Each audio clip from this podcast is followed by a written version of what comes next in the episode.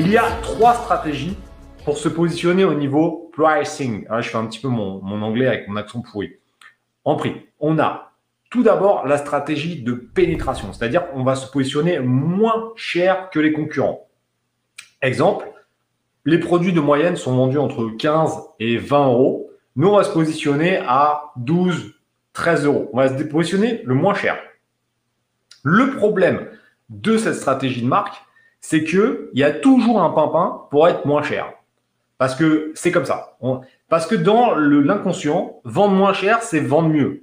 Et alors ça, si tu suis un peu ce que j'explique dans la chaîne YouTube et, ce que j'ai déjà montré dans le programme, j'ai prouvé, d'ailleurs, je l'ai même prouvé dimanche là dans, dans, dernier live, que c'est pas forcément. Je même, je peux même vous le montrer. Je vais regarder. Je vais, je même vous. Je finis mes trois stratégies et après je vous montre directement euh, sur Amazon que c'est pas forcément le cas puisque j'ai fait une étude de cas il y a deux jours et j'avais exactement ça.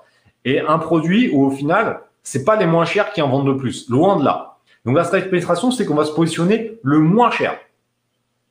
En tant que Français, en tant que société française, c'est une stratégie de merde parce qu'il y a toujours des mecs pour se positionner moins cher, les Chinois, les Anglais, les Allemands, qui ont déjà moins de charges et qui ont déjà cette stratégie-là un peu de base. Des Anglais, par exemple, sur le marché britannique, ils ont tendance à être sur du volume, donc à être vraiment peu cher. D'ailleurs, tu l'as peut-être déjà vu, c'est vrai qu'en Angleterre, en général, ce que tu achètes, c'est un peu moins cher. Eux jouent sur des volumes, parce que c'est vrai que c'est quand même un gros business, euh, l'Angleterre, enfin le Royaume-Uni. Donc, ils ont déjà ça ancré. Nous, on est plutôt sur la dernière stratégie que je t'expliquerai.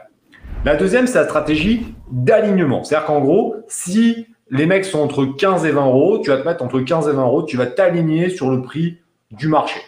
En soi, c'est pas une mauvaise stratégie si jamais tu t'alignes et que tu as en plus une différenciation, là, tu es bien. Mais si tu fais une différenciation et que tu as un meilleur marketing, tu vas entrer sur la troisième stratégie, celle que moi j'utilise et celle que je partage à mes membres et à la Team Phoenix, c'est la stratégie d'écrémage. Le fait de la stratégie d'écrémage, c'est qu'on va vendre plus cher que des concurrents, mais en apportant un meilleur marketing et ou un meilleur produit ou une meilleure différenciation ou euh, voilà. Mais rien que le marketing, ça peut suffire. Nous, on a un boutique dans la, on a un produit dans la boutique d'exemple. C'est exactement le même que notre fournisseur qui vend sur Amazon. Le fournisseur sur Amazon, il le vend 35 euros. Nous, on est à 50 euros. C'est le même. Hein. C'est juste qu'on a travaillé le marketing différemment et on en a vendu deux fois plus sur les cinq semaines que lui.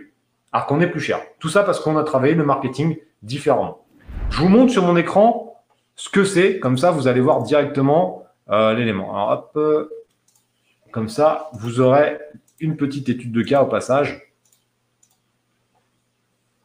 Alors, sur Amazon, c'était, euh, c'était, c'était, c'était, je crois que j'avais tapé musculation abdominaux. Voilà. Musculation abdominaux. J'avais pris cette page-là, d'accord? Alors là, il y a plein de trucs, il y a les rouleaux, il y a les... Ça, j'avais beaucoup rigolé avec les membres, enfin les personnes qui étaient en live avec moi, puisque les mecs te mettent des bodybuilders avec les trucs comme ça. Comme si, en mettant tes, fucking euh, trucs là, tu allais venir comme ça. Ah, bon courage. Hein. Mais bon, ils sont numéro 1 des ventes, donc ça marche. Par contre, euh, bon, ils n'ont quand même pas des super notes. 3-2, c'est quand même pas ouf. Hein. Donc, tu as des rouleaux, en général, tu as les trucs euh, d'électrostimulation et tu as une machine comme ça et euh, et tu as des, bundles, etc. Bon, bref, on s'en fout un peu. Je pars sur ce truc-là.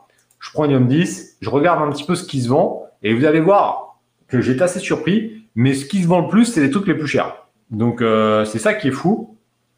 Donc là, on se par chiffre d'affaires. OK et en fait, on voit que c'est l'appareil comme ça, où il est quand même à 100 balles, et ils en font pour 156 000 euros de chiffre d'affaires. Derrière, c'est les Thunderstorm, c'est les euh, ceintures euh, de tonification nanana, à 119 balles, c'est eux qui en vendent en chiffre d'affaires le plus. Après, on a le banc, après, on a encore du Thunderstorm, après, on a même la beurreur qui a 48 balles.